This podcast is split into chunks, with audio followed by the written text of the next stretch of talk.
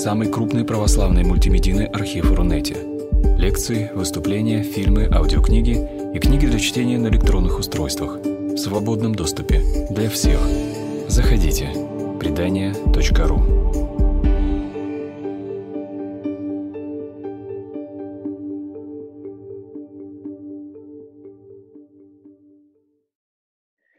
Меня зовут э, Никита Плащевский. Это лекция организована благотворительным а, порталом предания.ру. Я сейчас сказал слово лекция и так мысленно и эмоционально запнулся, потому что ну, лично у меня о лекции впечатление какое-то еще такое институтское, что ли, со времен обучения, лекция, где какие-то, значит, профессора, педагоги рядом с доской, вот читают эту лекцию, не всегда а, выразительно, но всегда очень авторитетно. А, в этой лекции полно чрезвычайно умных слов, сложно произносимых фамилий. Все это очень важно, необходимо конспектировать. Ну, такой вот учебный материал, который чаще всего в моем случае забывался сразу же. Ну, потом вспоминался к моменту сдачи экзаменов. Возможно, у вас это было по-другому. Однако для того, что, как я вижу, э, то, что происходит прямо сейчас, это скорее встреча. Такое вот удивительное слово, э, простое, и тем не менее чрезвычайно емкая встреча. Иногда можно быть вместе, иногда можно соприкасаться с чем-то, иногда можно прожить всю жизнь э, бок о бок и не встретиться. А иногда хватает одного взгляда, одного прикосновения, одного слова. Эта встреча происходит. И я очень хочу, чтобы э, сегодняшняя вот эта вот лекция-встреча все-таки была больше встречи. Потому что здесь я выступаю не, как, э, не только как э, психолог медицинского центра Бехтерев, не только как психолог и специалист по вопросам химической зависимости, аддиктивного поведения и созависимости, а скорее как человек, который знает эту проблему а, изнутри. Мне 46 лет, и до 2008 года а, у меня была жизнь отличная от того, что происходит последние 12 с половиной лет. И, кстати, вот сегодня, 18 декабря ровно 12 лет и 6 месяцев, как я сам не употребляю никаких веществ, изменяющих сознание, и даже не курю. А до этого все было по-другому. До этого у меня были проблемы с алкоголем, наркотиками. Первое мое образование театральное, я актер театра и кино. И с конца 90-х до, получается, середины нулевых я активно участвовал в Э, так скажем, шоу жизни северной столицы, то есть Санкт-Петербурга. Успел поработать на радиостанции Европа Плюс во многих э, ночных клубах нашего города и вел такую бурную творческую э, жизнь, в которой, как я уже сказал, присутствовали вещества, изменяющие сознание. И вот эти последние 12 с половиной лет я прошел большой путь от э, завсегдата ночных заведений к э, вот этому, сейчас я сижу не на кресле, на стуле, так сказать, стуле психолога, а специалиста по а, аддиктивному поведению. После любой лекции я начал с этого. Вот эти последние 12 с половиной лет я очень много лекций э, прослушал, на очень многих лекциях присутствовал. Я слышал много проповедей, на многих проповедях я присутствовал. Я был на многих курсах, занятиях, э, и всегда в конце любого занятия у меня возникали очень важные слова, пожалуй, самые важные слова на сегодняшний день в моей жизни. И чё? То есть мне всегда было важно понять, и чё? Ну вот то, что я сейчас услышал, то, что я сейчас узнал, вся эта информация, все эти слова, все эти фамилии, что конкретно дают мне? Как я могу решить свои проблемы с помощью того материала, той информации, с которой я был только что познакомлен. Поэтому сегодняшнюю нашу встречу я хочу сделать очень полезной с точки зрения ответов на вопросы «и чё?». Был большой соблазн, готовясь к лекции по созависимости, там, химической зависимости, обложиться какими-то материалами, умными определениями, э, спрятаться за спинами э, наркологов э, с 30-летним стажем, э, психиатров с мировым именем, и где-то вот из-за их спины помахать вам рукой, ну, донести с большим или меньшим выражением э, то, что они, значит, в своих вот этих вот научных лабораториях, исследованиях клинических и чисто теоретических нам принесли. Однако я выбрал другой путь, и сейчас рядом со мной нет никаких бумаг, есть э, моя жизнь, э, есть э, то, что мне удалось узнать и притворить в жизнь. Определение созависимости. Ну, их как минимум десяток, причем очень авторитетных. Я сформулировал определение созависимости очень коротко. Созависимость – это когда на мое состояние счастья или несчастья влияют действия или бездействие других людей. Короче, не смог. Созависимость – это когда мое состояние счастья или несчастья зависит от действий или бездействий других людей. Да, в данном случае я беру э, созависимость шире, чем э, проблему людей, э, живущих в тесном контакте с теми, кто употребляет э, химические вещества, изменяющие сознание, алкоголь или наркотики. Э, потому что изначально, в конце прошлого века, все-таки э, слово «созависимость» было применимо именно к, вот, к родным и близким, ну, тех, кто делит одну э, территорию, чаще всего там, семейную территорию, место проживания с алкоголиками или наркоманами. Э, созависимость, э, слово, состоящее из двух да, частей, это зависимость. То есть вот есть некий зависимый человек, который торчит, бухает, играет или ну, как-то еще, значит, э, проявляет себя нездоровым образом. И вот рядом с этим человеком живет созависимый. Он рядом с зависимым ну, считается, не знаю, насколько эта цифра корректная, но я думаю, плюс-минус она такая верная, что полгода проживания рядом с человеком, употребляющим э, вещества, изменяющие сознание, э, человек, проживающий рядом, тоже заболевает. Причем именно заболевает. Это происходит некая психическая деформация, которая потом влияет, ну, после этих полу, после этого полугода совместного проживания человек деформируется. Его видение мира, его эмоциональное состояние, его умственное состояние тоже меняется. Он начинает видеть жизнь по-другому, и, в общем, он начинает болеть. И последние, хм, за последние 12,5 лет я могу по, по пальцам пересчитать людей, которые обратились ко мне э, с просьбой о помощи в плане исцеления их от химической зависимости. Хотя и все мои знакомые, друзья, мои достаточно э, обильные социальные сети, э, широко, так скажем, раскинутые везде, я говорю о том, что вот я сам, значит, в прошлом зависимый человек, я нашел решение этой проблемы, я долгое время живу трезвый. Более того, на сегодняшний день я спортсмен и кандидат мастера спорта, там чемпион Петербурга по силовому троеборью. Вот я вот нашел какой-то вот рецепт э, относительно успешной и вполне здоровой жизни. А, причем э, достаточное количество времени счастливое. Поэтому вот я, я, я, я, я, я здесь, я рядом, пожалуйста, обращайтесь, я готов помочь вам решить эту проблему. И вот за эти 12 лет э, считанные единицы э, написали мне, типа Никита, Никита Анатольевич, э, вот помоги, помогите решить у меня проблемы с алкоголем. Не знаю, я насчитаю, может быть, 10 таких, если очень сильно постараюсь. Может быть, не насчитаю. Но может быть 15, если прям вот изъять из меня действительно все какие-то хотя бы похожие обращения. Хотя обращений было много, и я думаю, ну, значительно больше сотни, а может быть и не одной. Так вот, оставшиеся 85, оставшиеся 185, каких я не считал точно, обращений были от родных и близких человека, употребляющего алкоголь или наркотики. Именно от них звучал крик о помощи. Помогите, пожалуйста. Мой муж, мой сын, мой отец, мой брат погибает.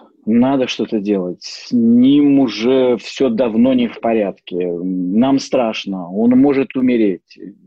Последний вот последний случай, который, наверное, произвел на меня впечатление, хотя это достаточно сложно уже. Порой мне кажется, что ну, уже ну, не удивить ничем. Так вот, мать, которая крепко так 70 плюс, носила еду э, своему сыну, ну, еду в смысле вообще еду, он ничего не ел, кроме того, что принесет ему его мать, в другую квартиру. И э, поразило даже не это, а поразило то, что больше всего это 70 с плюсом летняя женщина сокрушалась о том, что она не имеет возможности жить рядом с ним. Вот, собственно говоря, это и был э, предмет ее обращения за помощью. Эту проблему она хотела решить. Именно эту проблему. Как помочь своему зависимому сыну, которому на секундочку 42 года. Как можно, э, как сделать так, чтобы быть рядом с ним? на вопрос, а что с вашей жизнью, как вы себя чувствуете, ну, в ответ были полные слез глаза, и не было не то, что ответа на этот вопрос, как вы себя чувствуете, а не было даже понимания того, что я спросил, я уж не говорю о том, что понимание то, о чем я ответил. Так вот, э, и для начала, наверное, необходимо понимать природу болезни химической зависимости.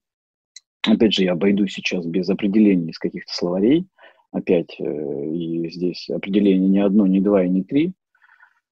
А, наверное, расскажу на примерах.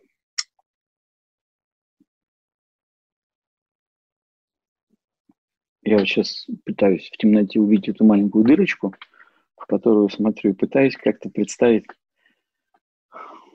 того, к кому я обращаюсь, потому что сложно разговаривать со смартфоном, хотя, судя по всему, в 2020 году мы все начинаем к этому привыкать. Я сейчас задумался, потому что у каждого из вас а, ну, разный уровень образования в области, так скажем, а, решения вот той проблемы, по которой вы досмотрели до этого места. Потому что люди, которым все то, что я вещаю здесь, неинтересно, они вряд ли э, вообще заинтересовались этим выпуском. Ну уж точно не дослушали этот бред, ну, в кавычках, э, для них, э, без кавычек бред, э, который я несу уже минут 15. Так вот, эм, у большинства тех, кто обращается ко мне за помощью в первый раз, нет даже представления о том, что химическая зависимость – это болезнь. Мне порой странно это повторять, потому что для меня сегодня это кажется совершенно очевидным. Тем не менее, химическая зависимость – это болезнь, включенная в список Всемирной организации здравоохранения. Так что тот, кто думает, что алкоголик или наркоман или любой другой зависимый, это значит такой просто не вполне э, порядочный человек, испорченный морально или нравственно, или просто плохой человек, ну, потому что он не думает о своих близких, или просто глупый человек, потому что он не думает о своих близких или о своем здоровье, распущенный человек, потому что не получил хорошего воспитания, или это человек э, сумасшедший, хотя вот это уже на самом деле ближе. Вот, э, все эти люди ошибаются. Химическая зависимость на самом деле это болезнь, и э,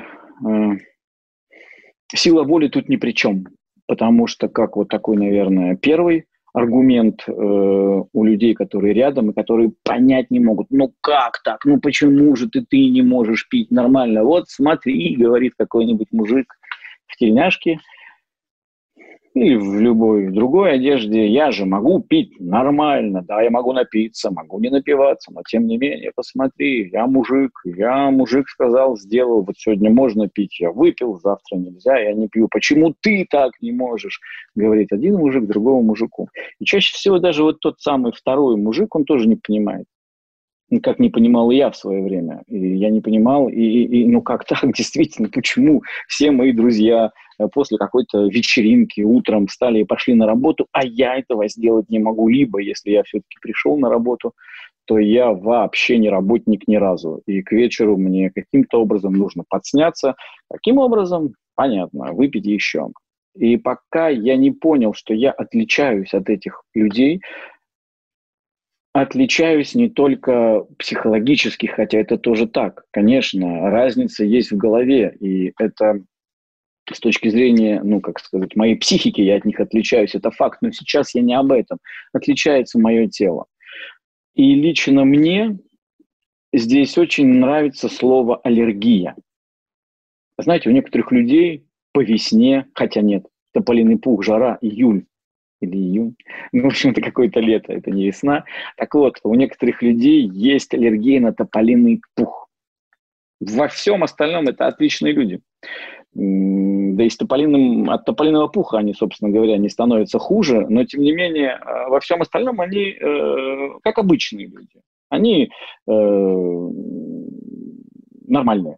Но вот пошел тополиный пух, и этот человек уже не может выйти на улицу. У него красный нос, слезы, сопли. Говорит, я не могу, ребят, у меня аллергия, когда это кончится. И вот эти несколько дней человек совершенно ну, не способен к нормальному существованию. Что не так с этим человеком? У него аллергия на тополиный пух, у него есть организм, у тополиного пуха есть какие-то там, значит, эти частицы, вот, которые, взаимодействуя с этим а, организмом, дают вот эти сопли, слезы, ненормальное самочувствие. Так вот, у зависимого человека, у аддикта, у алкоголика или наркомана, а, в том смысле, в котором я сегодня а, об этом говорю, нездоровая аллергическая реакция на алкоголь. И если моя мама, тот мужик в тельняшке, еще кто-то может совершенно спокойно на Новый год выпить бокал шампанского. Вы знаете, есть такие люди, им наливают второй, они говорят, не-не-не, спасибо, я больше не хочу. Так вот,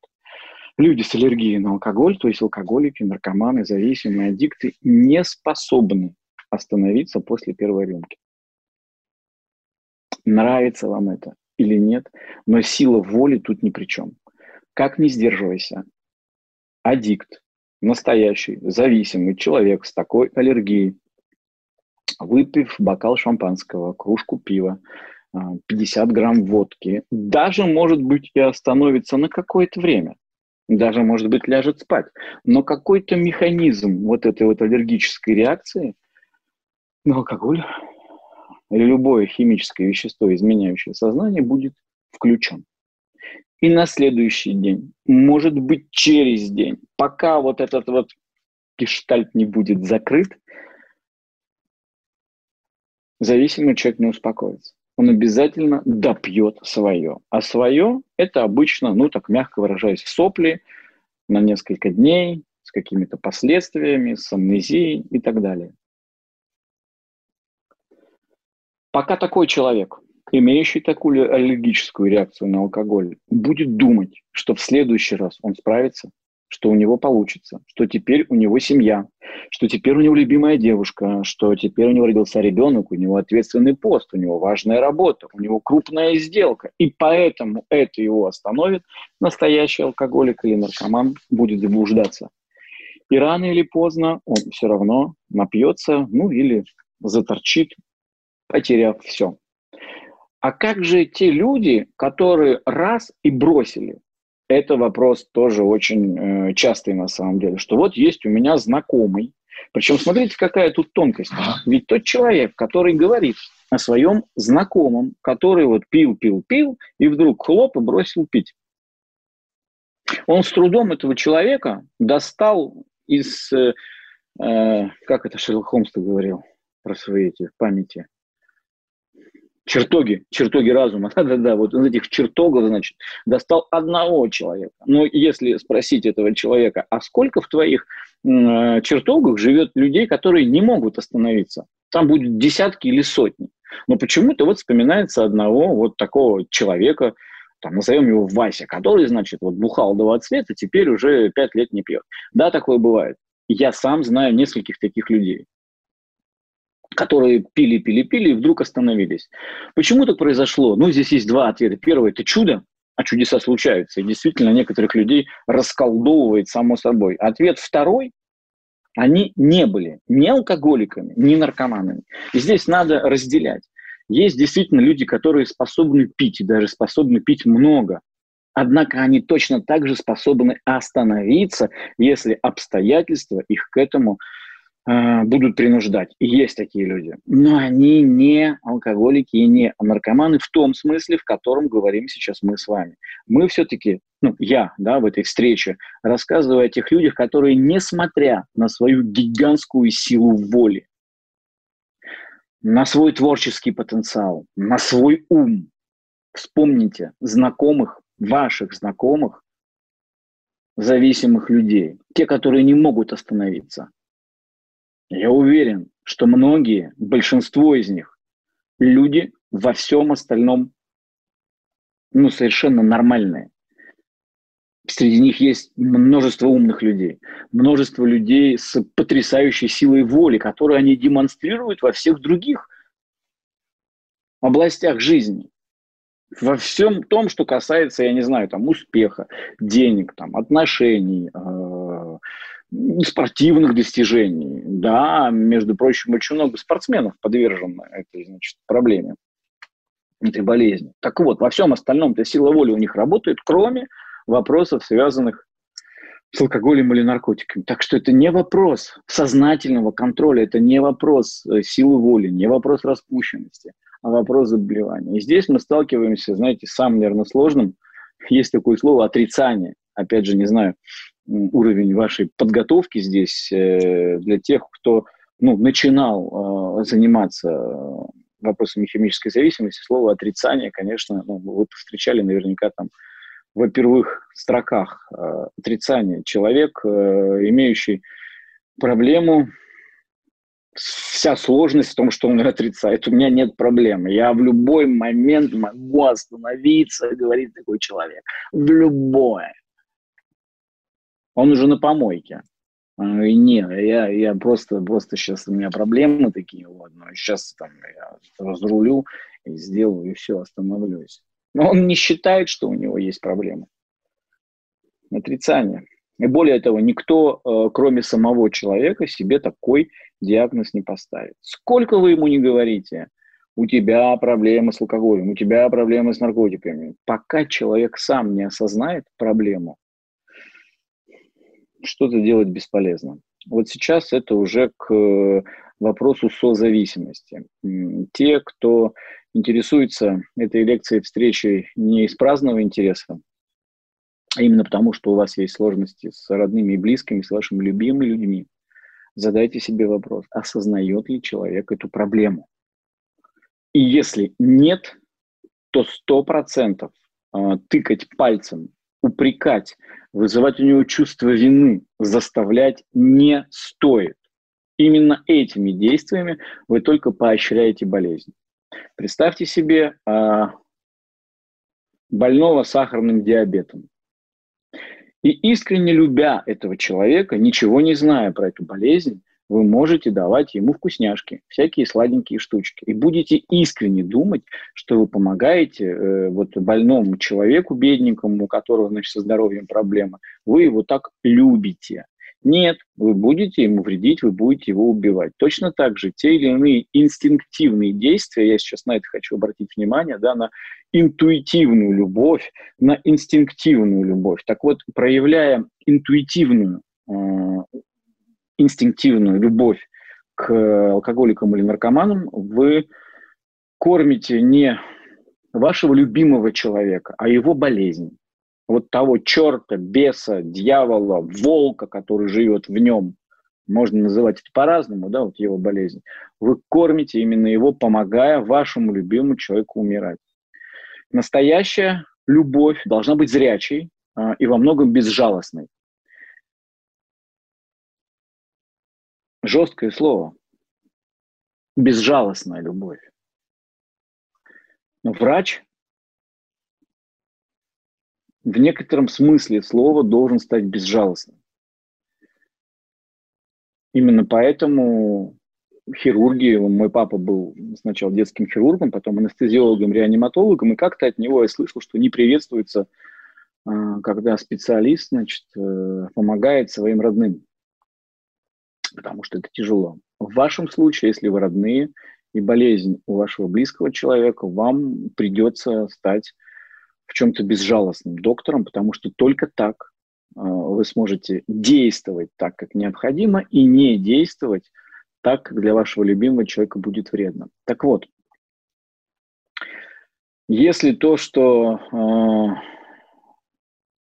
ваш сильно пьющий или употребляющий наркотики любимый, близкий, родной человек, э, возможно, болен, мы сейчас разобрались. Возможно, нет. Возможно, есть чудо. Я недавно по телевизору видел э, выпуск какой-то значит, передачи. Там мужик выжил, прыгнув в самолет. Самолет уже падал, по-моему, он начал разрушаться в воздухе самолет. И вот этот, значит, дядька, он сообразил и, и прыгнул и выжил. А все остальные, кто в самолете остались, те разбились. То есть, в принципе, ну, можно выжить, прыгнув с самолета. Такие случаи бывают, но я бы на это не рассчитывал. То есть вполне возможно, ваш сильно пьющий э, или употребляющий какие-нибудь наркотики родной и близкий человек и в какой-то момент спрыгнет с этого самолета и выживет, и все у него будет нормально, чудо произойдет, но по статистике такие случаи крайне редки. Если он все-таки аддикт, да, зависимый, и у него есть аллергия тела, на любые химические вещества, изменяющие сознание, значит, вам необходимо учиться зрячей, жесткой, во многом безжалостной любви. Поехали дальше. Но перед тем, как, наверное, перейти э, к тому, как конкретно это сделать, я расскажу вам случай из своей жизни, из того э, периода, когда я употреблял. Я не считаю себя безвольным человеком. Я сумел обучиться в одном из самых престижных вузов страны, получив там красный диплом. Я добился определенного успеха, работая на самой лучшей радиостанции. На сегодняшний день, 46 лет, я выполняю норматив кандидата в мастера спорта по силовому троеборью. Я не ленивый человек. Я люблю своих детей. У меня их трое. Я это рассказываю вам, чтобы продемонстрировать одну вещь. Моя старшая дочь, когда ей было чуть больше года, заболела острым лимфобластным лейкозом. Ну, рак крови для тех, кто в этом не разбирается, и она умирала. Ну, как умирают люди от таких заболеваний. Полгода э, моя жена жила с ней в больнице, э, была химиотерапия. У маленького вот ребенка у него был катетер сюда вставлен, какие-то гормоны, значит. Э, ну, в общем, страшная история у нее выпали все волосы, она была такая толстая, постоянно ела. Вот. Но тем не менее, я очень благодарен врачам, и это было совершенно бесплатно. И вот в первой городской больнице Санкт-Петербурга вот эти действительно святые люди, врачи, э, и плюс, значит, подвиг э, супруги, э, болезнь была побеждена. И через, значит, полгода из больницы выписали, ну, для тех, кто знаком с этой проблемой, это не то, что типа, ну, ребята, поправились, до свидос. То есть еще какое-то время, значит, идет какая-то такая поддерживающая терапия, а, ребенок наблюдается у врачей, более того, дается инвалидность, потому что это не просто вот, инвалидность снята, и на сегодняшний день дочке 17 лет, все с ней в порядке, она успешная актриса и снимается в кино больше, чем э, папа и мама. Это очень круто, я ей очень горжусь. Так вот, это просто для того, чтобы все хорошо кончилось. Но вот на тот момент, ей около двух лет, ее выписывают из больницы, говорят, что шансы, значит, прекрасные, вот, но, тем не менее, опасность рецидива есть. Поэтому нужно очень аккуратно, вот, ну, там, определенные, э, соблюдать правила, так скажем. А. Ну и мы, значит, соблюдаем эти правила, но вот так, чтобы тоже вот вы понимали, насколько серьезно, мы сняли квартиру прямо рядом с больницей. Ну, не потому, что мы паникеры, это не потому, что там, но потому что так действительно было удобнее, мы туда часто ходили. И вот в один прекрасный момент э, дочка стала впадать в какие-то странные состояния, такие полуобморочные, ну, почти потеря сознания. То есть она вроде бы и не отрубилась до конца, вот, но с другой стороны и ничего не слышит, ничего не понимает, ничего не говорит. Такое вот полуобморочное состояние. Мы звоним в больницу, говорим, в общем, как бы что делать? Ну, что? Они говорят, вот, это ну, достаточно серьезный симптомчик, поэтому хорошо бы вам прилечь. Хорошо бы вам прилечь. А на тот момент, значит, жена была так уже сильно беременна а, вторым ребенком. Вот. И она не могла прилечь. Значит, прикладываться мне. А я уже четвертый день, значит, э, был в состоянии алкогольного опьянения. Вот. Э, это не был прям такой, э, это не было состоянием совсем невменяемым, но каждый день там где-то от полулитра до литра во мне, значит, было. Вот. И нужно ложиться в больницу, а для меня всегда выход из такого состояния был чрезвычайно сложен. Именно тем, что в какой-то момент необходимо было, необходимо было прекращать пить. И для тех, кто не знаком, да, и дорогие любимые созависимые, знайте, что это чрезвычайно э, сложный момент. Ну, возможно, вы с этим уже сталкивались, но тем не менее, все равно вы не представляете, насколько вот порой э, состояние абстиненции, состояние выхода, значит, из запоя, ну, оно тяжко э, психически и физически. Вот в моем случае больше э, психически. Но, смотрите, мне нужно ложиться с любимым, горячо любимым ребенком в больницу, потому что у нее смертельное заболевание. Серьезные ставки. Естественно, я как отец, любящий отец, я говорю это слово без кавычек, я говорю, конечно, я лягу все, я не бухаю. Кремень. Мужик сказал, мужик сделал. В 5 утра э, меня выкинуло из, э, значит, из того, что сложно назвать сном, и чувство ужаса, вины, страха, ну, страха я уже сказал, наверное, ужаса. Ну, вот это какой-то такой ну, комок невыносимых чувств. Но была решимость. Решимость не пить, не опохмеляться. Потому что мне ложиться с ней в больницу. Через полтора часа я выпил. Моего мужества, моего отцовства, моей любви хватило на полтора часа. И тем не менее я пошел в больницу, такой уже кривенький. Вот. наверное, вот я шел туда, и это, наверное, был первый раз в моей жизни, когда я осознал, какая у меня проблема. И это был первый шаг, это был первый шаг к тому, чтобы уже достаточно продолжительное время сегодня мне оставаться трезвым. Я осознал, что я бессилен, что я проиграл, что у меня не получилось. И это был чрезвычайно важный момент. Именно это осознание, эти слезы, а я плакал. Я до сих пор помню эту дорогу. Я шел с маленьким ребенком, и я понял, что я облажался. Я облажался как мужчина, я облажался как отец, я облажался как муж. Я проиграл. Я алкоголик. Может быть, тогда впервые я подумал про себя это слово, но болезнь оказалась сильнее. И, наверное, вот с того момента я стал искать какой-то выход, стал искать какое-то решение. Но вот я еще раз хочу подчеркнуть. Пожалуйста, поймите, пока не будет такого осознания собственного бессилия, собственного проигрыша, а это значит, что я в каком-то смысле слова перестаю бороться теми способами, которыми я боролся до этого. Так что, дорогие, любимые, созависимые, зависимые, я призываю вас, если у вас есть проблема, и вы пока находитесь внутри нее, пожалуйста, признайте свое поражение. Признайте не поражение вообще, а поражение вас, тех, которые пришли вот в эту точку. То, что вы делали, то, как вы старались, то, как вы вкладывались в это, а я знаю, сколько денег, сколько сил, сколько любви, сколько слез бывает у матерей, жен, отцов, я не знаю, ну, у всех созависимых затрачено для того, чтобы помочь своему близкому. Так вот, если ВОЗ и ныне там, без того, чтобы признать свое поражение в каком-то отрезке, в каком-то отрезке этой истории – вы не двинетесь дальше, потому что есть такое определение безумия. Безумие – это делать что-то по-прежнему, ожидая другого результата. Так вот, в тот момент я осознал, что с моей жизнью что-то серьезно не так, и я облажался. И у меня появилась первая слагаемая победа.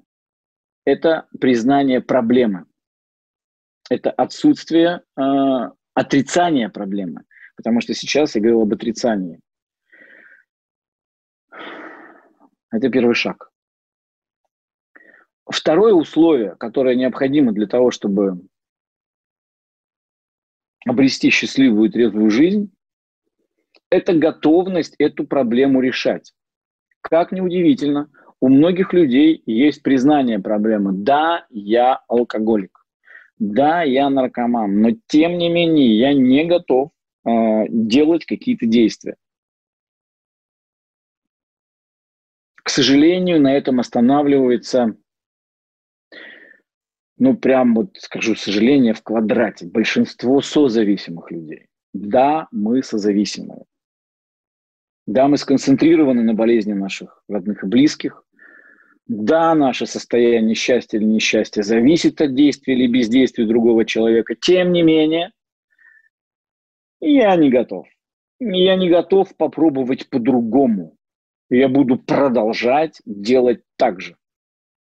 Если ну, такая установка, то боюсь, что еще какое-то время э, вы потратите впустую, только подталкивая любимого человека к могиле.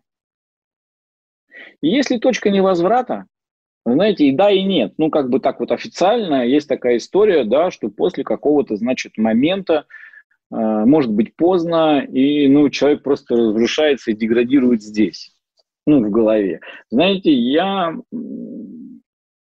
12 с половиной лет нахожусь, ну, внутри вот среды, так скажем, людей, Э, в прошлом, ну, а некоторые в нынешнем э, употребляющих, э, употреблявших алкоголь или наркотики, и скажу, что здесь очень странно.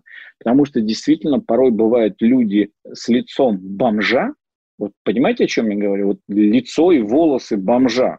Ну, это не спутать, это какие-то действительно необратимые физиологические изменения. Так вот, эти люди демонстрируют э, завидное рвение и завидные результаты и они остаются много лет трезвыми, прекрасными, создают новые семьи, восстанавливают старые, работают. Это поразительно.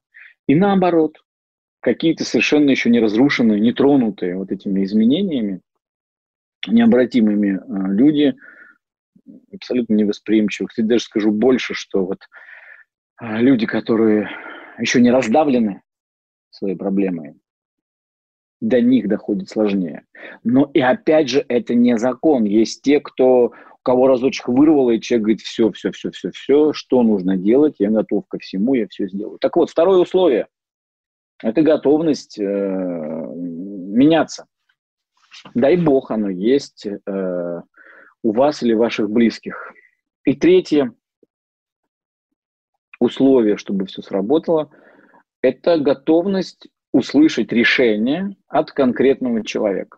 Потому что наверняка вы сталкивались, что есть некий человек, или вы, вот давайте так перевернем, а, вы кому-то что-то говорите. Но вот прям вот вы действительно говорите, вы точно знаете, что вы правы. Человек кивает, да-да-да-да-да-да-да, и, и ничего. Вы встречаете его через год, и он говорит, слушай, а мне один батюшка сказал, ну или там психолог сказал, или там один мужик на работе сказал, и говорит вам вот ровно то, что, что вы, значит, последний год пытались донести. А вот тут зашло. И это, это не случайность. Действительно, вот от кого-то мы слышим, от кого-то не слышим. И если тот, кому вы что-то пытаетесь донести, вот прям правильно, не готов это слышать от вас, оставьте его в покое это тоже бесполезно. Вот если эти три условия соблюдены, осознание проблемы, готовность ее э, решать, и третье, готовность услышать это решение от вас, смело приступайте к помощи этому человеку. Если хотя бы одно из этих условий не соблюдено, у вас ничего не получится. У вас ничего не получится, в том ключе, в котором вы занимались этим до сих пор. Но это не значит, не получится вообще. Я сегодня уже говорил, что на 10-15 э, обращений э, людей непосредственно страдающих от алкоголя или наркотиков, приходится 100, 150, 200 людей, ну, это вот в моей да, практике, э, которые страдают от того, что эти наркотики или алкоголь употребляют их близкие. Именно они обращаются за помощью. И обращаются за помощью следующим образом. Сделайте что-то, что мне сделать с ним, что нам еще такого сделать, чтобы он протрезвел. И на этот вопрос и нет ответа, потому что, ну, вот потому что я последние 15 минут об этом говорю, да, если у человека отрицание, или нет отрицания, но он не готов решать, или нет отрицания, готов решать, но он вас не слышит, а, вот, то ничего вы не можете сделать. Это нет ответа. А с другой стороны, ответ есть. Но самое страшное,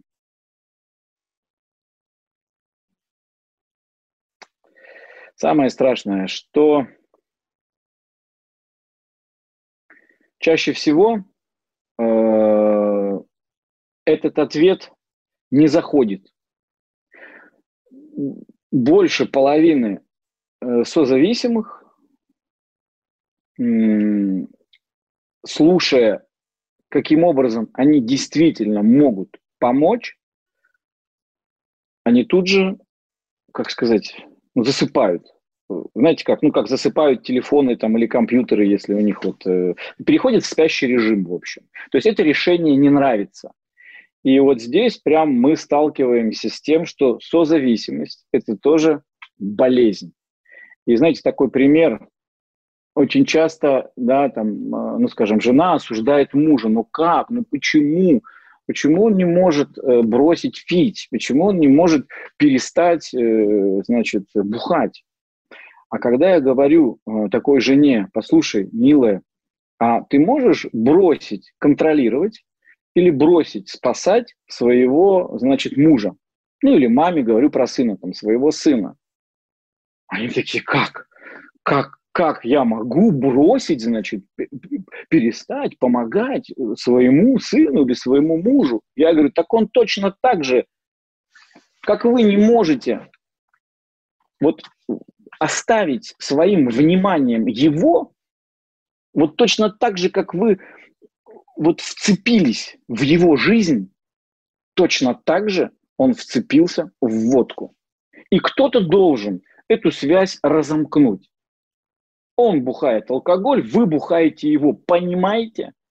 Попробуйте не звонить своему взрослому сыну, которому 40 лет, несколько дней. Я не могу, я не могу не звонить. И вот тут созависимый начинает испытывать то же самое, что испытываем мы, алкоголики и наркоманы. Тягу.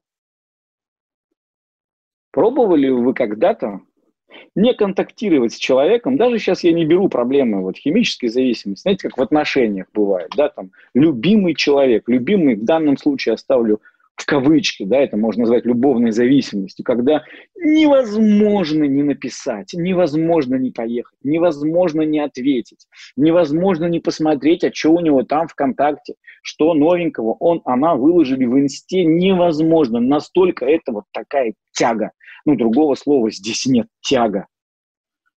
Если вы как созависимый эту тягу испытывая, теперь умножьте это на какое-то количество нолей вот такую же тягу испытывает алкоголик или наркоман. Но если вы не можете не сделать, вот не поступить компи- компульсивно, да, это компульсивно, когда я делаю что-то как бы по принуждению, вроде бы я и считаю, что я, ну, как сказать, не буду этого делать, не должен, могу не делать, но тем не менее чувствую какое-то принуждение, которое значительно сильнее меня, моей воли, и я поступаю так, хотя вроде как не хочу. Вот. Э, в случае с химической зависимостью это все сильнее, потому что здесь есть химическая зависимость. То есть есть еще и, так сказать, вещества, есть материальный мир, который вторгается в наше «хочу-не хочу», и принуждение незначительно сильнее. Так вот, что делать, как помочь? И на самом деле я считаю, что действительно путь к трезвой и счастливой жизни зависимого человека начинается с его родных и близких. Я хочу это повторить. Это действительно так. Вы действительно можете спасти, вы можете помочь. И не верьте тем, кто говорят, вы не можете, он сам, оставьте его в покое. Это неправда.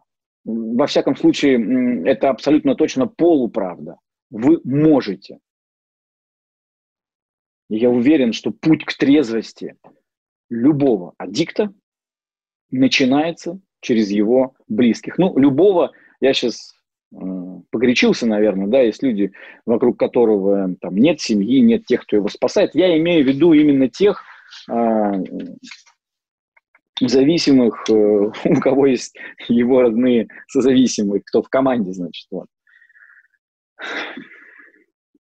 Просто э, помочь здесь необходимо э, совсем по-другому. Ровно не так, как вы делали. Действительно необходимо оставить его в покое. Помните самолеты?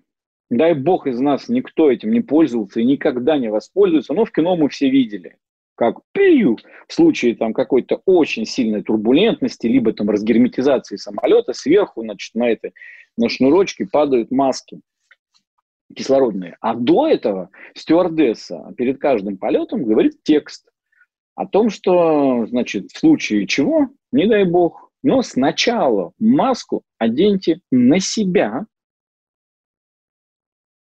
а потом на ребенка.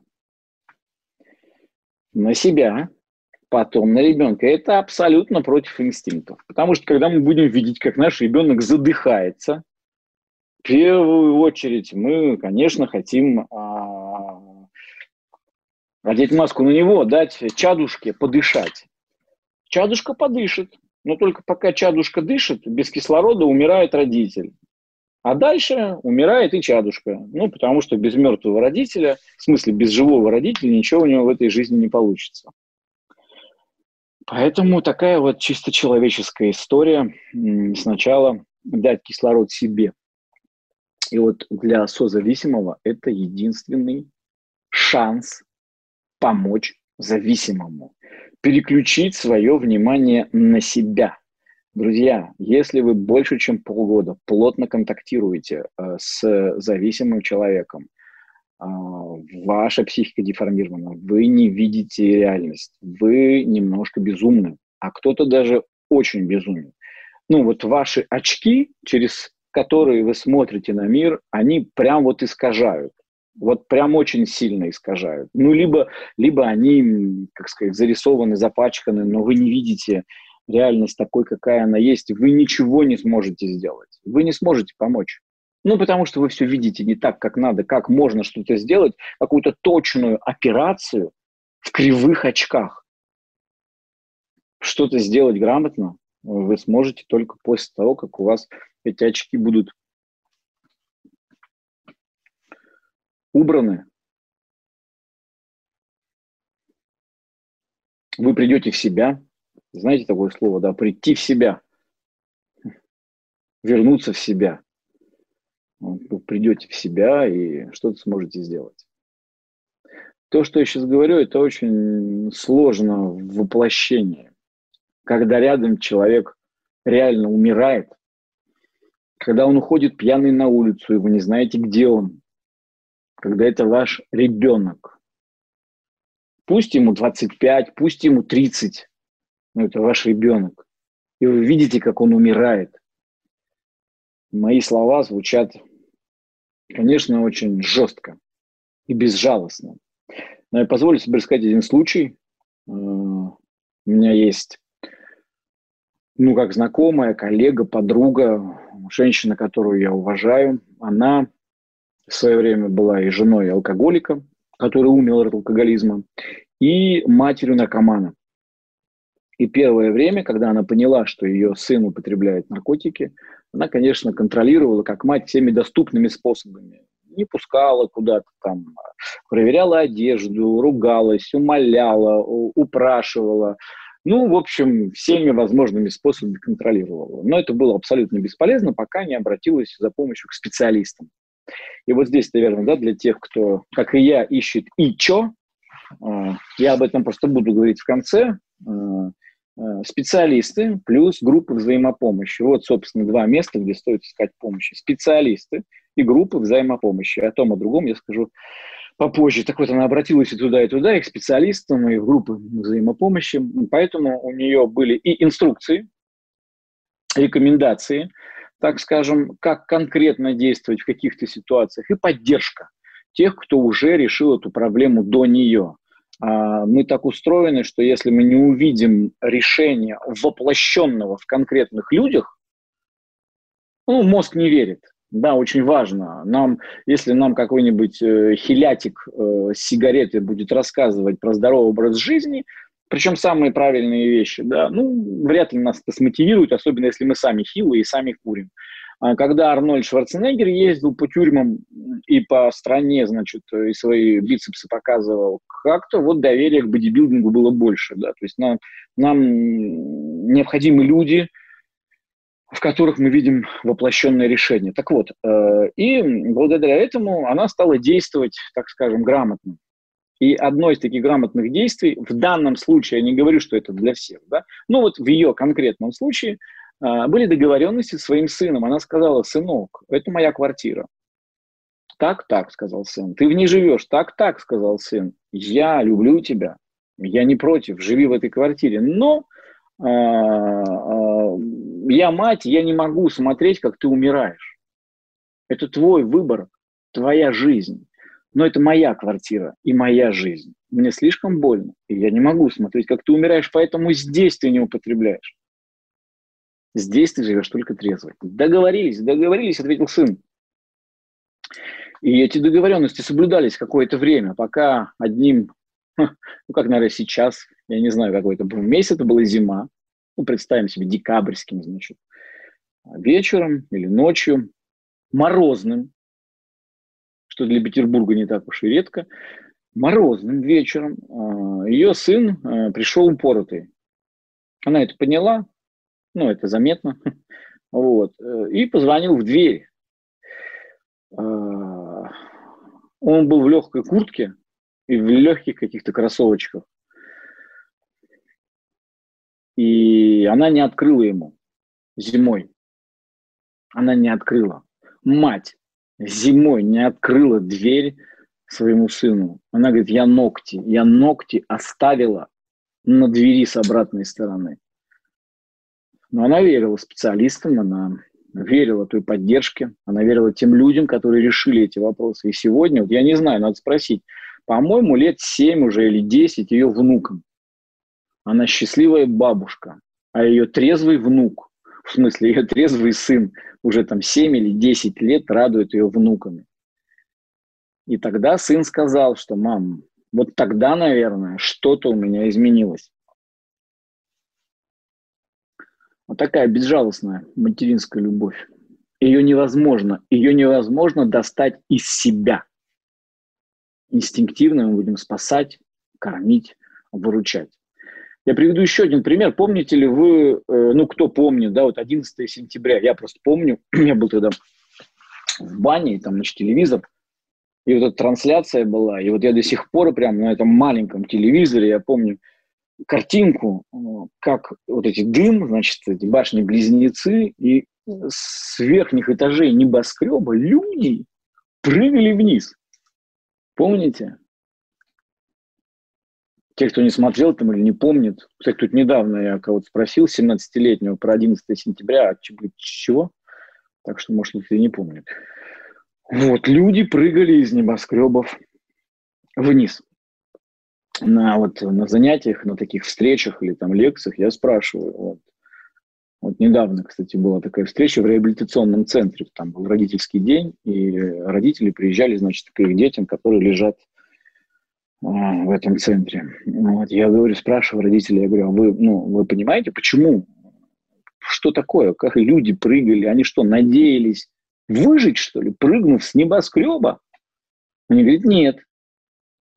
Просто там было невыносимо. Запомните, пожалуйста, этот образ. Пока задница не загорится, Мы не прыгнем с небоскреба. А для зависимого человека это сейчас тоже чрезвычайно важно. Для алкоголика или наркомана не употреблять, не бухать, не торчать. Звучит как не жить и не быть счастливым. Понятно, что человек вам все объяснит, да, я понимаю, конечно, это меня убивает, но мозг, а эта штука в черепной коробке, она у нас не особо, так скажем, подтянувшаяся с, со времен каких-то динозавров, но эволюционная история не созревшая. И вот не мы, не у нас есть мозг, а мы есть у нашего мозга, достаточно древнего, как я уже сказал. Так вот, древний наш мозг, вот распробовав это эйфорическое наслаждение от алкоголя или наркотиков, никогда, никогда, никогда от него сам не откажется. Для него не употреблять это значит не жить и не быть счастливым. Что бы я там себе на уровне неокортекса, значит, не понимал. Мой древний мозг будет этому сопротивляться. Попробуйте. Ну, не, не буду вам, потом скажете, вы там меня заставили. Нет, э, предложили, вернее, не предлагаю. Теоретически представьте, можно ли покончить жизнь самоубийством, задержав дыхание. Вот я мужик, там, силой воли, меня, значит, нету, я в плену, фашисты меня поймали, я знаю тайну, где партизаны, как бы мне себя задержал дыхание. У меня никогда это не получится. Почему? Потому что в какой-то момент мой мозг, ему плевать на партизан, ему плевать на честное слово и клятву пионера, там, которую я когда-то давал. Он жить хочет. Поэтому мое сознание будет выключено, и я надышусь, несмотря ни на какую силу воли. Так вот, примерно так же это работает у нас зависимых. Мы ходим, ходим, ходим, трезвые, но несчастные, трезвые, но несчастные. Мы ходим, ходим, ходим, ходим на работу, мы такие все правильные, все. Но мозгу никак не забыть вот тут вот дорожку нейронных связей, вот этот вот кайф, это эйфорическое наслаждение, которое он испытывал. Поэтому в какой-то момент он вырубает наше сознание, и мы употребляем. Спросите у человека, который принял твердое решение не пить. Как? Почему? Ну мы же договорились, ты же обещал, у тебя же там то или то. Скорее всего, он скажет, что болел зуб, что ковид, что жена бросила, что начальник идиот. Ну, то есть он придумает, мозг предложит какое-то ну, приемлемое объяснение. Но очень часто он сам не понимает, почему, очень, почему он это сделал. Да на самом деле никогда он не понимает. Ведь очевидно, что проблемы от употребления, они значительно перевешивают э, то объяснение, ту причину, по которой как бы... Это все равно, что, вы знаете, у меня на лбу будет сидеть комар, и я со всей силы, силы себе тресну молотком по лбу. Вот прям со всей силы.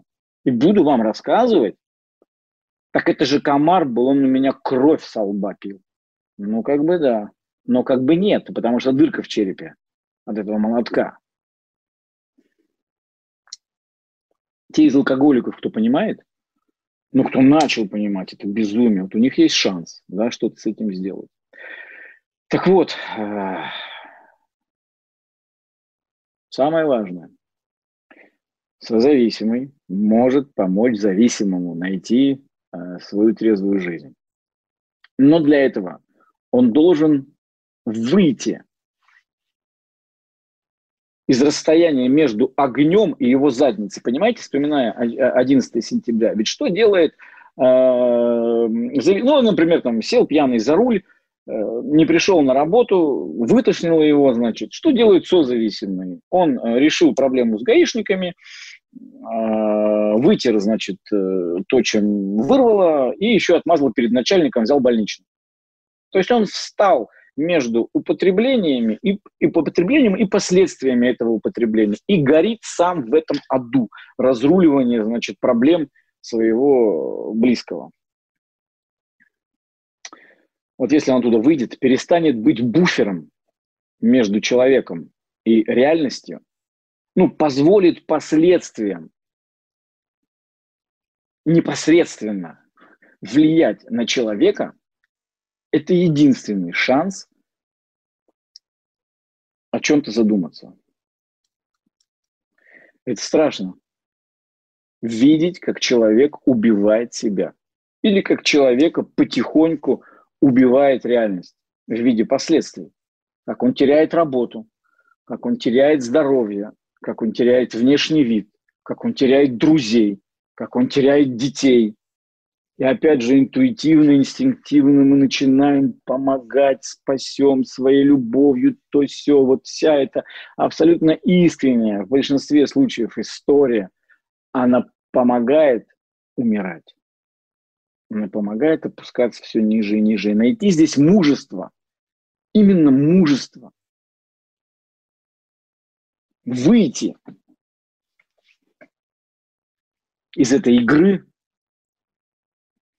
дать человеку опуститься на свое дно, потому что есть такое выражение. От дна можно оттолкнуться.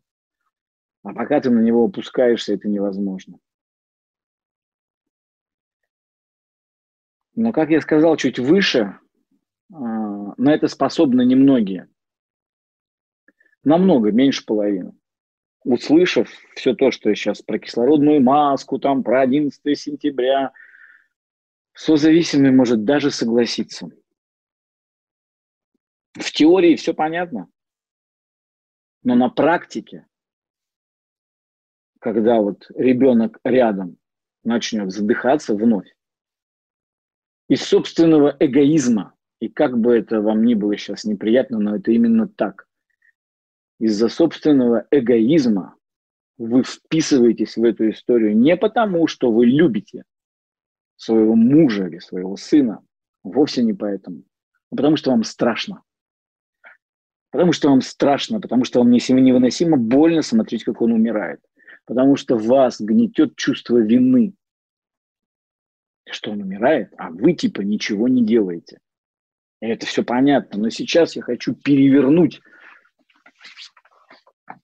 перевернуть эту парадигму, что наоборот помощь и самая настоящая любовь будет заключаться в том, чтобы не делать это и заняться собой. Потому что если вы находитесь в таких отношениях, даже более того, если вы в них попали, что-то с вами не так. Ну вот факт. Ну вот здоровый человек, он не будет оставаться так долго в разрушительных для себя э, отношениях. Что? Что ты? Все, до свидания. Скажет женщина, когда какой-то мужик припрется пьяный, не дай бог он повысит на нее голос. Я уж не говорю руку, стоп скажет, психически здоровая женщина. Все это было последний раз. Я не обвиняю сейчас, я не говорю, что сейчас это ваша вина, что вы так себя ведете. Нет, это мы все так были воспитаны. Знаете, жить в стране, в которой 30 лет подряд показывают иронию судьбы или с легким паром под Новый год, самый-самый, вот когда наши сердца максимально открыты к чуду, когда мы прям вот открыты для восприятия, это prime time, для того, чтобы э, впитывать какие-то мысли и идеи. Так вот, 30 лет мы впитываем историю о том, как бухой до беспамятства мужик нашел любовь всей своей жизни. Ну и что после этого? Мы должны как-то по-другому относиться к алкоголю? Это же так смешно, это же так здорово, так интересно. Поэтому я не про вину сейчас, да, я про ответственность ответственность хотя бы за те знания, которые вы могли подчеркнуть из нашей сегодняшней встречи. Вопрос только вам. Вы действительно готовы по-настоящему помогать?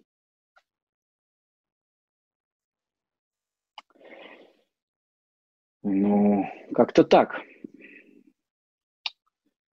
И еще одно. Поверьте, когда вы вот эти щупальца гиперопеки, да, эти присоски, с помощью специалиста, с помощью групп взаимопомощи людей, которые уже прошли по этому пути, возможно, сможете в какой-то хотя бы степени вот, отцепить и переключиться на себя. Вы поймете еще одну очень важную вещь о том, что вас-то нет. И это портал предания.ру, и можно предположить, что здесь много христиан, много православных людей. И вот нигде, а, нигде больше, как вот э, у верующих людей, я тоже отношу себя и к христианам, и к православным, болезнь не прячется так искусно, как вот прям вот в этой жертвенной любви. Вот когда я, значит, душу свою положу за другого. Как же так? Да так. Научитесь, как быть, любите ближнего, как самого себя. И мы не сможем помочь нашему близкому, пока мы не узнаем себя. А у большинства созависимых никаких себя нет вообще. Спросите у такой мамы, спросите у такой жены, что ты сейчас чувствуешь? Очень простой вопрос. Что ты сейчас чувствуешь? Но этот человек настолько погружен в чувства, мысли, состояние и жизнь другого человека, что своей жизни нет вообще. Нет вообще. Что вы собрались отдавать, если вашей жизни нет? Собрать себя по кусочкам, как пазл, как мозаичку. Стать, найтись, быть. Аз есмь, я есть. Есть ли я? Или есть только чужая жизнь? проживать чужую жизнь, забыв о своей. И я думаю, что Бог когда-то спросит нас в первую очередь за наши жизни. И спросит, что с твоей жизнью. Не про Васю, Петю, не про кого-то, не про наших близких. Ты как? Вот найти свою жизнь, найти свои силы, свой покой, свою любовь, свое тепло, свой свет для того, чтобы отдать ее, конечно. Но если мы несчастны, если мы измучены, если мы страдаем, чем, кроме собственного несчастья, мучения и страданий, мы можем поделиться с другим? Наша первая ответственность перед нашими любимыми людьми – стать счастливыми. Потому что тогда мы сможем поделиться с ними своей силой, надеждой, радостью, любовью, счастьем, своими силами, своим светом в глазах. Спасем себя, и рядом с нами спасутся хотя бы единицы. Мы же как сообщающиеся сосуды. И состояние близких, я сейчас не буду теоретизировать, но это уже и доказано уже, и, и, и не только в общем, даже не буду касаться сейчас время, очень интересная тема, насколько мы социальны. Вот. Так вот, э, если я буду светиться, если я буду теплым, если я буду греть, если мне будет хорошо, если я буду счастлив, это не может не отразиться на состоянии моих близких. И если сейчас для вас это страшно звучит, возможно, это и есть диагноз вашей болезни, вашей созависимости. Если вам страшно оторваться от него, потому что тогда вы окажетесь в пустоте, тогда вас нет. Найдите себя. Обратитесь за помощью. Не говорю сейчас о счастье. Очень сложно, наверное, стать счастливым человеком, когда рядом страдает погибает ваш любимый человек. О счастье говорить сложно, действительно. Но найти силы, найти какой-то глубинный покой, тишину, свет и тепло вполне возможно. Найти свою жизнь, стать ответственным, найти свою трезвость. Потому что есть же еще эмоциональная трезвость. Трезвы ли вы? Найти свою трезвость и поделиться этим с другими. Вот, пожалуйста, путь.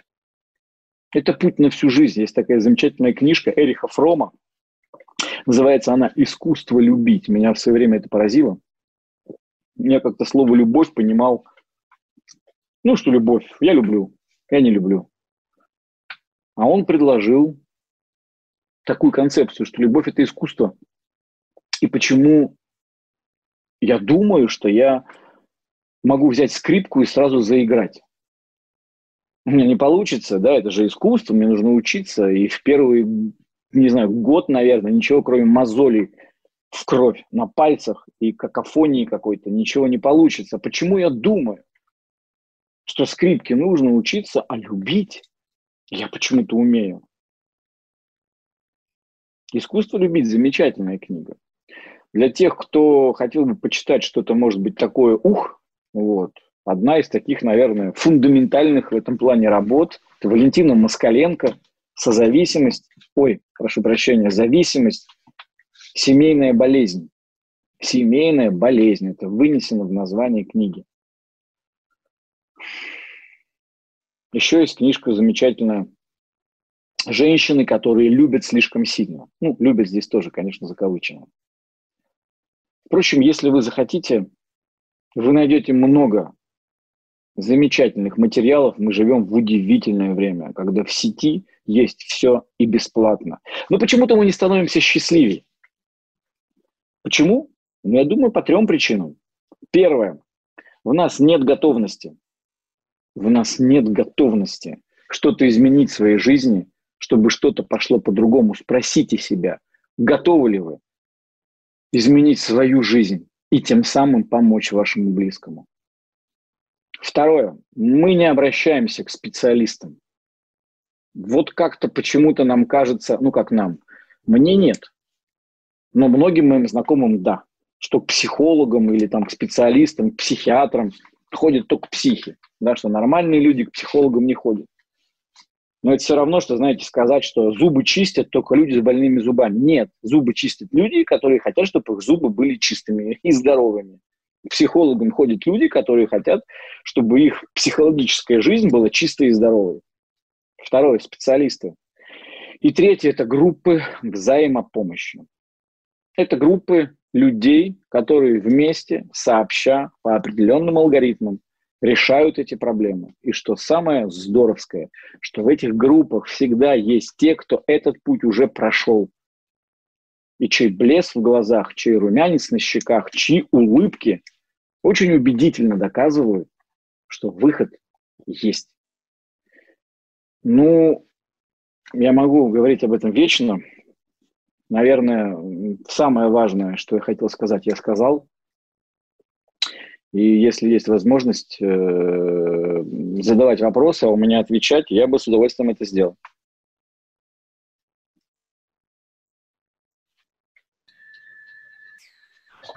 Никита, спасибо за содержательную лекцию. Есть вопрос немножко в сторону. Я думаю, что, наверное, не стоит этой темы сейчас касаться, но тем не менее я его озвучу.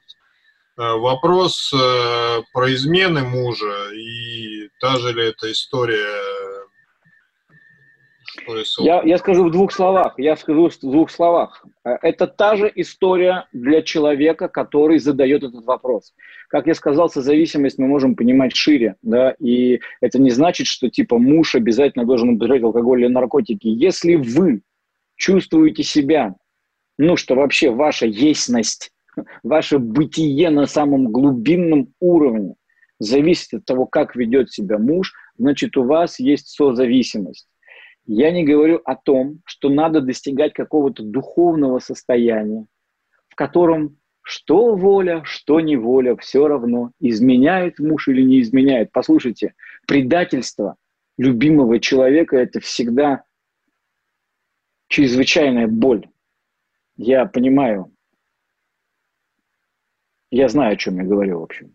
Это невыносимо больно. Но вот уровень этой боли, то есть если вы чувствуете, что вы теряете себя, и в вашей душе образуется дырка, вот прямо насквозь, прямо на вылет, и вы дышать не можете, то, скорее всего, ваше отношение к мужу нездоровое. Потому что все-таки Бог и человек Иисус Христос плакал, когда умер Лазарь. Ему было больно. Он плакал. Испытывать чувства, плакать, переживать, гневаться, завидовать, ревновать. Я не знаю, испытывать все человеческие чувства нормально. И переживать по поводу измены близкого нормально. Но терять себя ненормально. И если ваша боль слишком глубока, то я предлагаю вам ровно то же самое. Отвести свои очи от мужа и э, перевести их на свое психологическое зеркало. И вообще большой у меня вопрос, да, я не знаю вашу ситуацию, опять же, да, э, что такого происходит, почему, если вы знаете об изменах мужа, вы вообще рядом, вы говорите измены мужа. Это странная история, потому что иногда, мне кажется, достаточно даже с точки зрения, там, я не знаю, фундаментальных э, религиозных э, деятелей, что и одна измена – это достаточный повод для того, чтобы не быть вместе. Потому что измена – это и есть разрыв вот того самого и вместе. А вы говорите измены. Почему вы вместе с человеком, который регулярно совершает измены? Э, это вопрос к вам. Что с вами не так? То есть э, в этом плане обратите внимание на себя. Я бы, конечно, опять же обратился и к специалистам, и к группам. Есть группы любовно зависимых, кстати.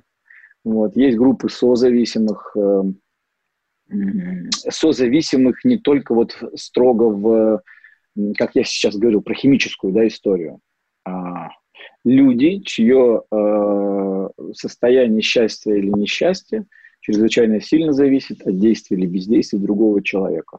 В любом случае, то, что вы сейчас вообще здесь, то, что вы это услышали, то, что вы задали вопрос, вот клянусь, это больше 50%, потому что успеха я имею в виду, потому что большинство людей так и не доходит до первого шага, который называется обращение за помощью. Вы его сделали, я поздравляю, у вас все получится, если вы будете настойчивы в своей готовности найти безусловную себя.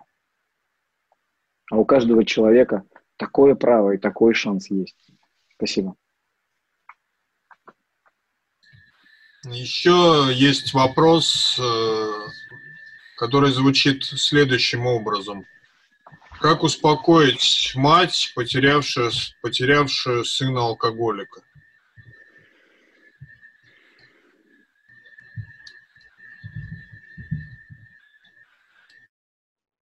Наверное, это вопрос не ко мне. Как успокоить? Можно ли успокоить мать, потерявшую сына алкоголика? Я не знаю. Ну, обнять, если есть возможность. Тут в каждом, наверное, конкретном случае. А какая-то человеческая любовь, это здесь нет рецепта. Знаете, по поводу потерь, опять же, в каком состоянии мать насколько она была, насколько она хочет успокоиться. Вы знаете, у меня есть примеры людей, я сейчас не про эту мать, да, а почему тут сложно, а, для которых жизнь в сыне алкоголике, я не про конкретную ситуацию, но жизнь в сыне или муже алкоголике является единственным смыслом жизни. Понимаете? И я сам проходил реабилитацию и работаю сейчас в реабилитационном центре.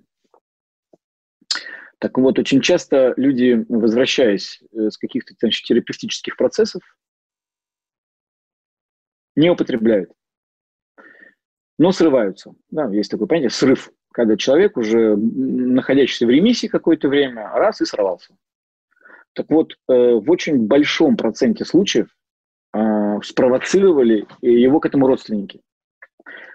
Потому что это, конечно, кривая система, но она существовала достаточно продолжительное время. Этот пил, эти орали, тот их бил, утром просыпался, чувствовал вину, покупал шубу, мыл посуду, э, жена чувствовала себя королевой, мать вытирала рвоту, готовила еду, чувствовала себя нужной, муж пил, все по-своему были заняты делом. Вот прям все в теме. У всех жизнь проходит, не заскучаешь. Мать рассказывает подругам о том, как она, значит, э, ухаживает за сыном, она делом занята. Э, жена рассказывает подругам, почему она толстая, неопрятная, без маникюра. Какой маникюр, девочки? Ну, с моим-то не забалуешь. Это круто. А тут приходит красавчик в рубашке, сам причем погладил рубаху, на работу устроился, не бьет, не бухает. А у мамы пустота в жизни. Че маме-то как бы? Маме чем заниматься? У мамы смысл жизни пропал. А тот ходит куда-то, на группы на какие-то ходит.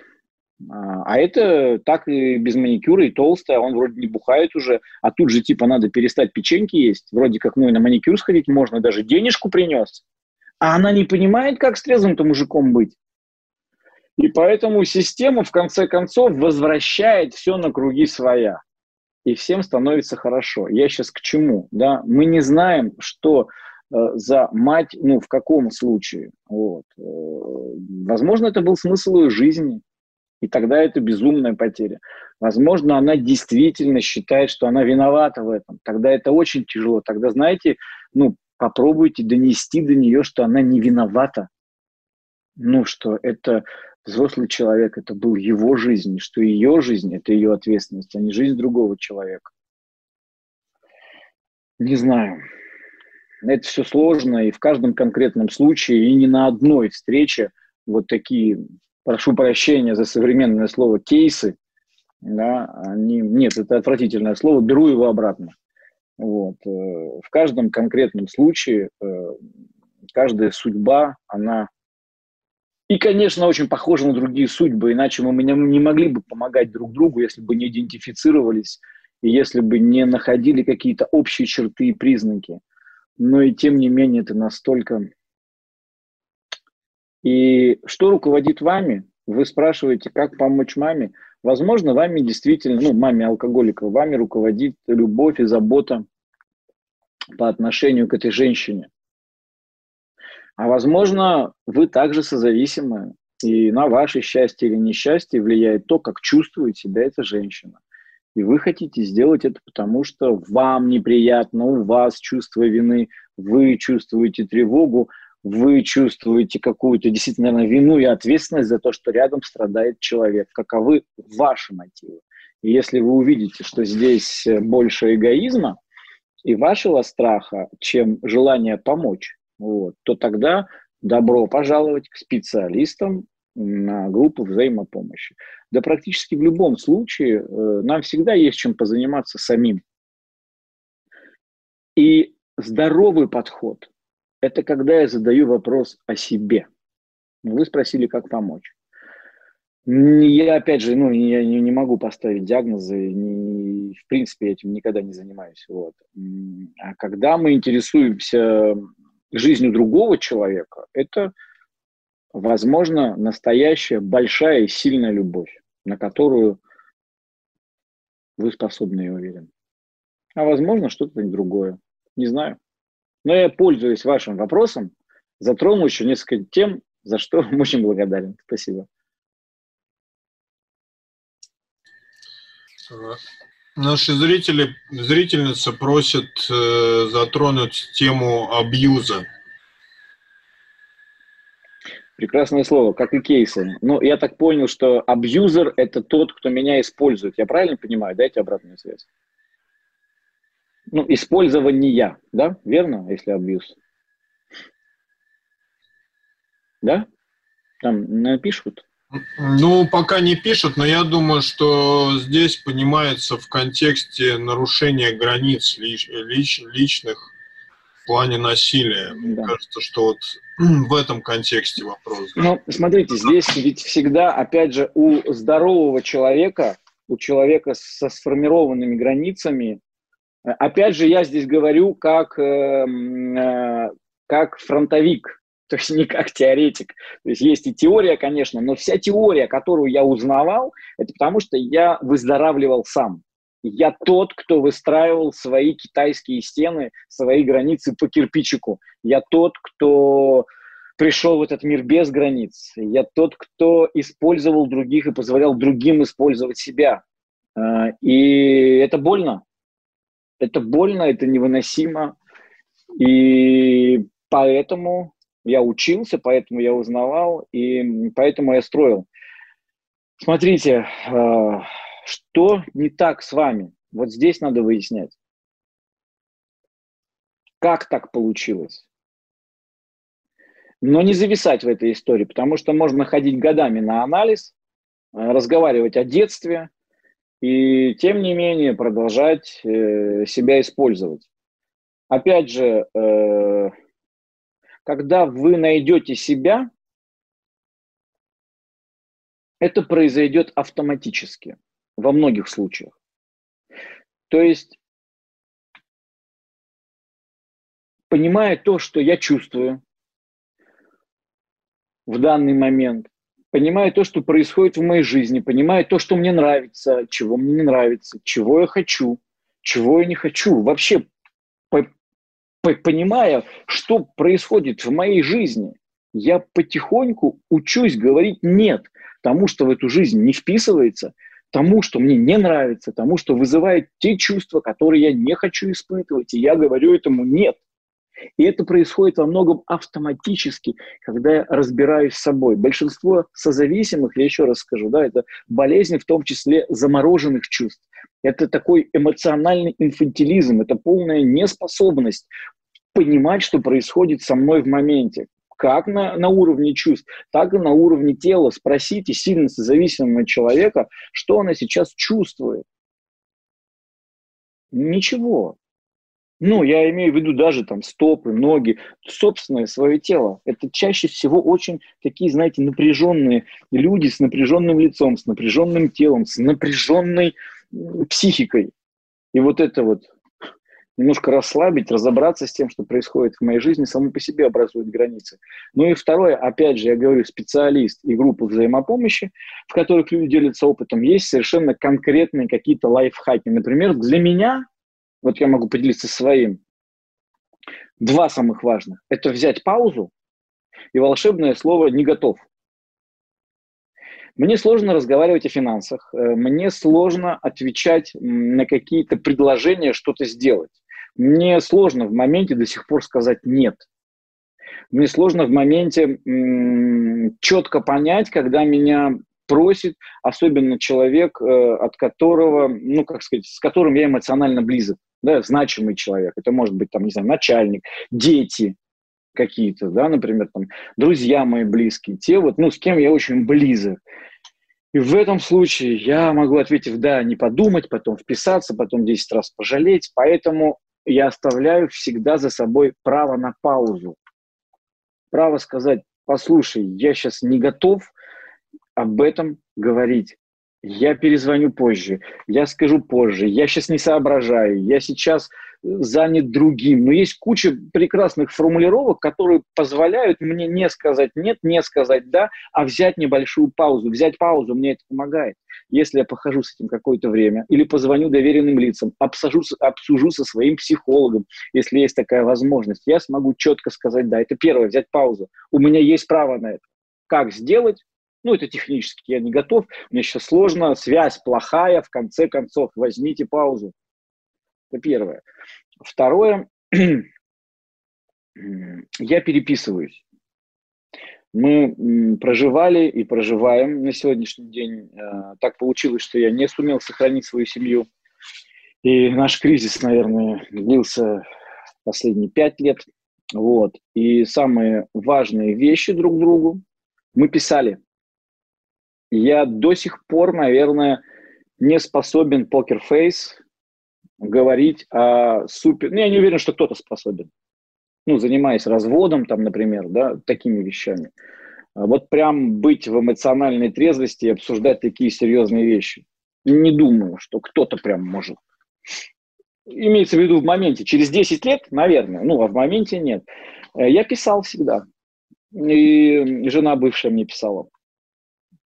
Когда я пишу, причем пишу не под воздействием момента, а если под воздействием момента я, конечно, не отправляю, да, я всегда это могу поправить на предмет манипуляций с моей стороны, вот, на предмет каких-то там предъяв, обид и, и того-то. То есть у меня всегда может отлежаться, я всегда могу сформулировать, отправить. Когда мне пишут в ответ, я имею шанс не наорать сразу а потому что то, что мне пишут, то, что мне там писала жена, конечно, мне порой не нравилось, и это вызывало у меня бурю эмоций. Если бы она мне это сказала, я бы вряд ли сдержался. Но здесь, когда мне пришло, я поорал сам с собой, попереживал, пострадал, поплакал, пожил с этим и спокойно ответил. Второе, да, это переписываться. Вот. Ну, наверное, вот такие вот. Э, Что-то хотел третье сказать, еще забыл. Но опять же, такими опытами с вами поделятся а, те, кто ну, вот на этих самых группах взаимопомощи. Там собрана прям кладовая. Вот. Прям богатство и сокровищница ну, вот таких историй. И могу сказать, что нам удалось э, прожить момент расставания без скандалов, без единого скандала, без единой ссоры, взаимных претензий, с вымещением что-то там на детях, вот, то есть благодаря вот этим, э, так скажем, ну, техникам, приемам, рекомендациям, да, то есть возможно конструктивно даже разойтись после 23 лет Э, совместной жизни. Да, третье, вспомню, что я хотел сказать. Ну, наверное, опять же, это не открою Америки, но это очень работающая история. Я подход. Когда я говорю о себе, мы часто говорим, э, не часто, а мы научены говорить о другом человеке. Ты не прав. Что ты тупишь? Э, ну, не знаю, да, вот но на этих двух примерах. На ты не прав, я говорю о другом человеке. Когда я говорю о другом, о своем собеседнике, это тут же вызывает протест. Я могу сказать, я не согласен с тем, что ты говоришь. Я думаю по-другому. Понимаете разницу между ты и я? Я не сказал о позиции другого человека, я сказал я. Я думаю по-другому. Я понял, что ты имеешь в виду, да. Да, согласен, так можно думать, но я думаю по-другому. То есть я не отрицаю другого человека, не зачеркиваю, я говорю о себе, у меня не так. На слово «ты тупишь», послушай, я сейчас не понял, что ты сказал. Ну, или, как сказать, или я злюсь, можно сказать, да, я злюсь, когда ты меня не понимаешь. Вот это в я подходе, это, э, как сказать, конструктивная и э, э, экологичная формулировка. Я очень злюсь, когда ты не понимаешь, о чем я говорю. Я прям злюсь, злюсь. Вот говорить о своих чувствах, кстати, это четвертая, наверное, и самая важная тема. Это не стесняться, не бояться честно говорить о том, что я чувствую. Я. Я злюсь. Я сейчас очень сильно злюсь. Я сейчас расстраиваюсь. Мне не нравится то, что сейчас происходит. Но я говорю о себе. Обычно мы говорим – ты поступаешь неправильно, так нельзя, что ты делаешь, не надо. А тот нападает на меня, а я на него начинается. Мне не нравится, когда меня называют Никитушка, например. А я сейчас учусь говорить, стоп, я Никита.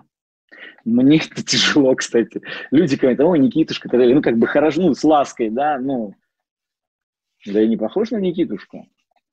Ни внешне, ни внутренне. Но вот люди некоторые, называют меня Никитушка, некоторые от ласки, некоторые желание манипулировать, да, потому что э, когда мы как бы человека называем уменьшительно-ласкательно, мы как бы его гладим по холочке, дескать, ну, ну э, нарушаем его границу. И для меня сейчас вот прям такой новый опыт говорит с улыбкой, спокойно, типа, ну, мне нравится мое имя, мне нравится, когда меня называют Никита. Это граница. Но для этого но такая, как сказать, этому тоже нужно учиться. То есть, во-первых, надо понимать, что мне это не нравится. Смотрите, да, мне понимать, что это не нравится. Второе, четко осознавать, что я имею право оставаться в собственных границах. Третье, понимать, каким образом мне эти границы наладить. Спокойно сказать, да, я не готов, или там мне нравится мое имя, то есть иметь в голове арсенал построение этой границы. Ну и, наверное, самое важное, четвертое, это найти в себе мужество это сделать. Если этого не хватает, можно написать, опять же, да, в WhatsApp. Слушай, послушай, я вот последний раз забыл тебе сказать, но мне нравится, когда меня называют Никита. Это как пример, да, если мы разбираем. Вот, ну такая, наверное, азбука. Прямо азбука. Вот такие мы дети, представляете, у нас в школе таблицы Брадиса. Я даже не помню, что это такое. Но помню, что они были. Таблицы Брадиса чему-то нас учили. Валентность. Вот кому пригодилась валентность или таблицы Брадиса? Но мы не умеем ни чувствовать, ни говорить о своих чувствах, ни общаться, ни защищаться от того, когда нас используют, насилуют эмоционально, физически. Но ничего страшного. У нас есть шанс этому научиться. Все это возможно. И внутри этих границ жизнь бывает действительно прекрасна. Это я точно говорю, потому что проверил лично. Спасибо.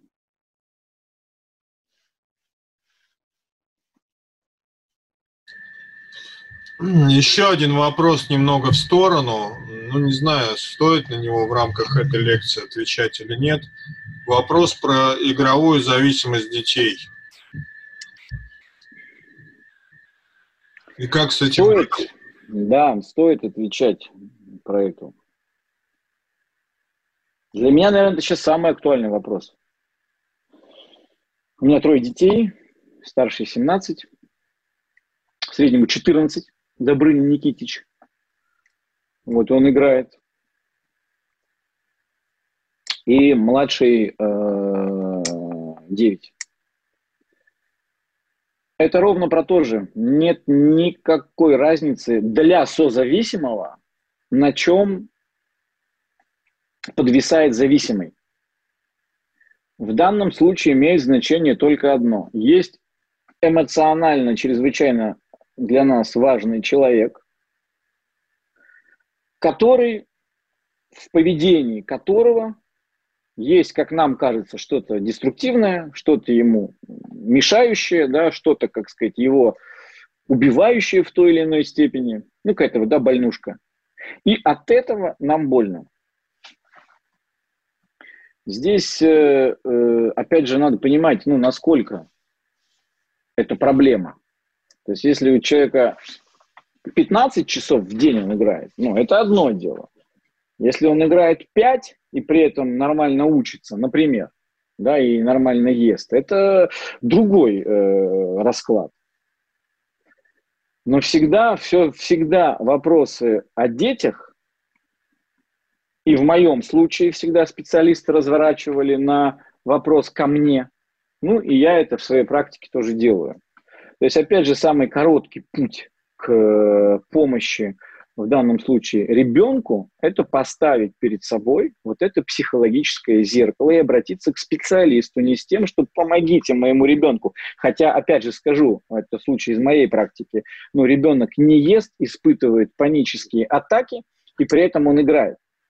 Ну, это прям проблема. Действительно, и в данном случае ребенка необходимо просто вести к профильному специалисту, коим я не являюсь.